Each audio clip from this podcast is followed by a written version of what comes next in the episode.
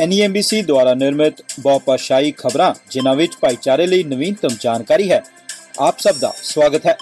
ਵਾਹਿਗੁਰੂ ਜੀ ਕਾ ਖਾਲਸਾ, ਵਾਹਿਗੁਰੂ ਜੀ ਕੀ ਫਤਿਹ। ਮੈਂ ਹਾਂ ਹਰਬੀਰ ਸਿੰਘ। ਵਿਕਟੋਰੀਆ ਨੇ ਕੋਵਿਡ-19 ਦੇ ਭਾਈਚਾਰਕ ਸੰਚਾਰ ਤੋਂ ਬਿਨਾਂ 86 ਦਿਨ ਦਰਜ ਕੀਤੇ ਹਨ। ਹੋਟਲ ਕੁਆਰੰਟਾਈਨ ਵਿੱਚ 12 ਸਗਰਮ ਕੇਸ ਹਨ, ਜਿਨ੍ਹਾਂ ਵਿੱਚ ਇੱਕ ਨਵਾਂ ਕੇਸ ਵੀ ਹੈ। ਵਿਕਟੋਰੀਆ ਵਿੱਚ ਪਿਛਲੇ 24 ਘੰਟਿਆਂ ਵਿੱਚ 14000 ਤੋਂ ਵੱਧ ਲੋਕਾਂ ਨੇ ਜਾਂਚ ਦੇ ਨਤੀਜੇ ਪ੍ਰਾਪਤ ਕੀਤੇ ਅਤੇ ਲਗਭਗ 4000 ਲੋਕਾਂ ਨੂੰ ਟੀਕੇ ਦੀ ਖੁਰਾਕ ਮਿਲੀ। ਇਸ ਦੌਰਾਨ ਸਿਹਤ ਅਧਿਕਾਰੀ ਵਿਕਟੋਰੀਆ ਵਾਸੀਆਂ ਨੂੰ ਤਾਕੀਦ ਕਰ ਰਹੇ ਹਨ ਕਿ ਜਿਨ੍ਹਾਂ ਨੇ 8 ਮਈ ਦੀ ਸ਼ਾਮ ਨੂੰ 5:40 ਤੋਂ ਸ਼ਾਮ 6:40 ਦੇ ਵਿਚਕਾਰ ਵੂਲਵਰਥ ਐਪਿੰਗ ਨਾਰਥ ਦਾ ਦੌਰਾ ਕੀਤਾ ਹੈ, ਜਾਂ ਲੱਛਣ ਮਹਿਸੂਸ ਕਰ ਰਹੇ ਹਨ, ਉਹਨਾਂ ਨੂੰ ਪ੍ਰੀਖਣ ਕਰਵਾਉਣਾ ਚਾਹੀਦਾ ਹੈ। ਫੈਡਰਲ ਸਰਕਾਰ ਨੇ ਇੱਕ ਨਵੀਂ ਆਸਟ੍ਰੇਲੀਆਈ mRNA ਟੀਕੇ ਉਤਪਾਦਨ ਦੀ ਸਹੂਲਤ ਦੇ ਵਿਕਾਸ ਨੂੰ ਮਨਜ਼ੂਰੀ ਦੇ ਦਿੱਤੀ ਹੈ। ਗਲੋਬਲ ਫਾਰਮਾਸਿਊਟੀਕਲ ਭਾਵ ਆਲਮੀ ਦਵਾਈਆਂ ਬਣਾਉਣ ਵਾਲੀਆਂ ਕੰਪਨੀਆਂ ਕੋਲ ਪ੍ਰਸਤਾਵ ਜਮ੍ਹਾਂ ਕਰਨ ਦੇ ਲਈ 8 ਹਫ਼ਤਿਆਂ ਦਾ ਸਮਾਂ ਹੈ ਕਿ ਉਹ ਆਸਟ੍ਰੇਲੀਆ ਦੇ ਵਿੱਚ ਘਰੇਲੂ ਟੀਕਾ ਨਿਰਮਾਣ ਦੀ ਸਥਾਪਨਾ ਕਿਵੇਂ ਕਰਨਗੀਆਂ। ਕੰਪਨੀਆਂ ਨੂੰ ਇਹ ਦਰਸਾਉਣ ਦੀ ਜ਼ਰੂਰਤ ਹੈ ਕਿ mRNA ਟੀਕੇ ਦੀ ਪੂਰਤੀ ਅਤੇ ਲੋੜ ਪੈਣ ਤੇ ਉਤਪਾਦਨ ਵਧਾਉਣ ਦੀ ਉਹਨਾਂ ਦੀ ਸਮਰੱਥਾ ਕਿਵੇਂ ਬਣੀ ਰਹੇਗੀ। ਪ੍ਰਧਾਨ ਮੰਤਰੀ ਸਕਾਟ ਮੋਰਿਸਨ ਦਾ ਕਹਿਣਾ ਹੈ ਕਿ ਨਵੀਂ ਸਹੂਲਤ ਆਸਟ੍ਰੇਲੀਆ ਦੇ ਟੀਕਾਕਰਨ ਨਾਲ ਮੌਜੂਦਾ ਸਮੱਸਿਆਵਾਂ ਨੂੰ ਹੱਲ ਨਹੀਂ ਕਰੇਗੀ, ਬਲਕਿ ਭਵਿੱਖ ਵਿੱਚ ਹੋਣ ਵਾਲੇ ਵਾਇਰਸ ਦੇ ਫੈਲਾਅ ਤੋਂ ਬਚਾਏਗੀ। ਇਹ ਸਹੂਲਤ ਪੂਰੀ ਤਰ੍ਹਾਂ ਸਥਾਪਿਤ ਹੋਣ ਵਿੱਚ 1 ਸਾਲ ਜਾਂ ਵਧੇਰੇ ਦਾ ਸਮਾਂ ਲਵੇਗੀ।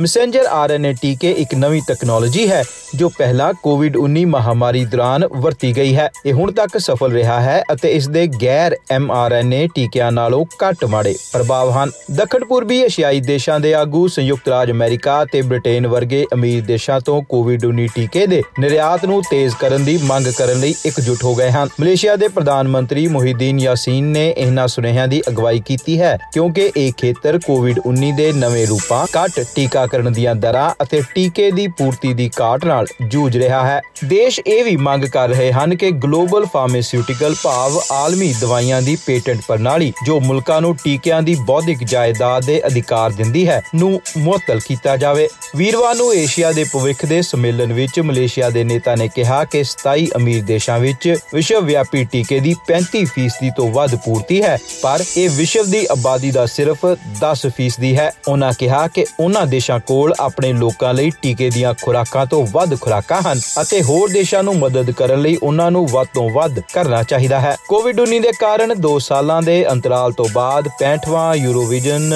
ਗਾਣਿਆਂ ਦਾ ਮੁਕਾਬਲਾ ਨੀਦਰਲੈਂਡ ਦੇ ਰੋਟਰਡਮ ਵਿੱਚ ਮੈਨਸਕਿਨ ਨੇ ਇਟਲੀ ਤੋਂ ਜਿੱਤ ਲਿਆ ਹੈ। ਮੈਨਸਕਿਨ ਨੇ ਮੁਕਾਬਲਾ ਉਹਨਾਂ ਦੇ ਗਾਣੇ ਜ਼ੀਟੀ ਈਬੋਨੀ ਨਾਲ ਜਿੱਤਿਆ। ਇਹ ਇਟਲੀ ਦੀ ਤੀਜੀ ਜਿੱਤ ਹੈ। ਇਸ ਤੋਂ ਪਹਿਲਾਂ ਉਹਨਾਂ ਨੇ 1964 ਅਤੇ 1990 ਵਿੱਚ ਜਿੱਤ ਪ੍ਰਾਪਤ ਕੀਤੀ ਸੀ। ਕੋਵਿਡ-19 ਨੇ 2019 ਡੱਚ ਜੇਤੂ ਡੰਕਨ ਲਾਰੈਂਸ ਅਤੇ ਆਈਸਲੈਂਡ ਦੀ ਦਾਦੀ ਓਈ ਗਗਨਾ ਮੈਗਨੀਡ ਨੂੰ ਦੋਵਾਂ ਨੂੰ ਰਿਹਰਸਲ ਫੁਟੇਜ ਦੀ ਵਰਤੋਂ ਕਰਦਿਆਂ ਯੂਰੋਵਿਜ਼ਨ ਵਿੱਚ ਪ੍ਰਦਰਸ਼ਨ ਕਰਨ ਤੋਂ ਰੋਕਿਆ। ਆਸਟ੍ਰੇਲੀਆ ਦੀ ਮੌਂਟੈਗਨਾ ਯਾਤਰਾ ਦੀਆਂ ਪਾਬੰਦੀਆਂ ਕਾਰਨ ਲਾਈਵ ਯਾਨੀ ਕਿ ਸਿੱਧਾ ਪ੍ਰਦਰਸ਼ਨ ਕਰਨ ਦੇ ਵਿੱਚ ਅਸਮਰਥ ਸੀ ਅਤੇ ਪਿਛਲੇ ਮੰਗਲਵਾਰ ਅਖਾੜੇ ਵਿੱਚ ਪੈਰ ਧਰੇ ਬਿਨਾਂ ਪ੍ਰਦਰਸ਼ਨ ਕਰਨ ਵਾਲੀ ਵਾਲੀ ਪਹਿਲੀ ਮੁਕਾਬਲੇਬਾਜ਼ ਸੀ। ਆਸਟ੍ਰੇਲੀਆ ਇਸ ਸਾਲ ਸੈਮੀਫਾਈਨਲ ਵਿੱਚ ਨਹੀਂ ਪਹੁੰਚ ਸਕਿਆ। ਜੇ ਤੁਸੀਂ ਕੋਵਿਡ-19 ਦੇ ਕੋਈ ਲੱਛਣ ਦਿਖਾ ਰਹੇ ਹੋ ਤਾਂ ਜਿੰਨੀ ਜਲਦੀ ਹੋ ਸਕੇ ਪ੍ਰੀਖਣ ਕਰਵਾਉਣਾ ਮਹੱਤਵਪੂਰਨ ਹੈ। ਪ੍ਰੀਖਣ ਕਰਵਾਉਣ ਤੋਂ ਬਾਅਦ ਤੁਹਾਨੂੰ ਸਿੱਧੇ ਘਰ ਜਾਣਾ ਚਾਹੀਦਾ ਹੈ ਤੇ ਆਪਣੇ ਨਤੀਜੇ ਪ੍ਰਾਪਤ ਹੋਣ ਤੱਕ ਘਰ ਰਹਿਣਾ ਚਾਹੀਦਾ ਹੈ। ਅੱਜ ਦੇ ਪ੍ਰਸਾਰਣ ਵਿੱਚ ਇੰਨਾ ਹੀ। ਮੈਂ ਹਾਂ ਹਰਬੀਰ ਸਿੰਘ। ਸੁਣਨ ਲਈ ਬਹੁਤ-ਬਹੁਤ ਧੰਨਵਾਦ।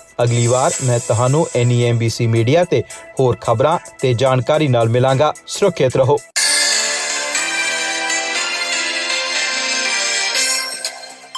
ਇਹ ਸੀ national ethnic and multicultural broadcasters council ਵੱਲੋਂ ਤੁਹਾਡੇ ਲਈ ਬਹੁਪਾਸ਼ਾਈ ਖਬਰਾਂ ਦੀ ਸੇਵਾ।